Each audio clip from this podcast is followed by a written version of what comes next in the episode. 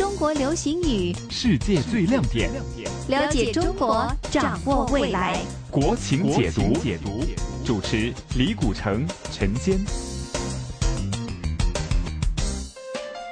从今天开始呢，陈坚就要请到一位嘉宾主持，是来自珠海学院亚洲研究中心研究员、时事评论员李古城博士。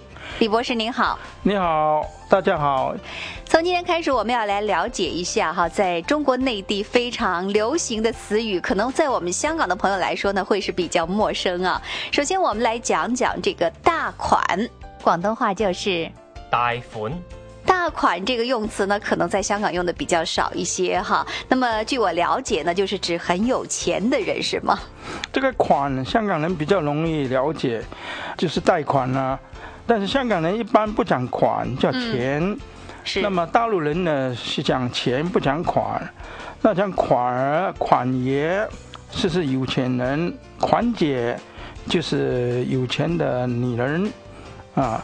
款爷也是男性的，那么在北方人呢，喜欢把这个加上个儿化，就是说款爷儿，我们听起来不大习惯啊，意思就是讲是很有钱的人。是，那么这些词都是这个近十来年可能开始用的这些词哈，是从什么时候开始有这样的词汇出现呢？这个是改革开放以后才有的，因为以前的话呢，大家都比较穷嘛。哪里有人那么多款，又有钱又有派头，所以有钱的人叫做款爷。不会有暴发户的感觉吗？嗯，那当然了，以前是很穷嘛，哪来的钱？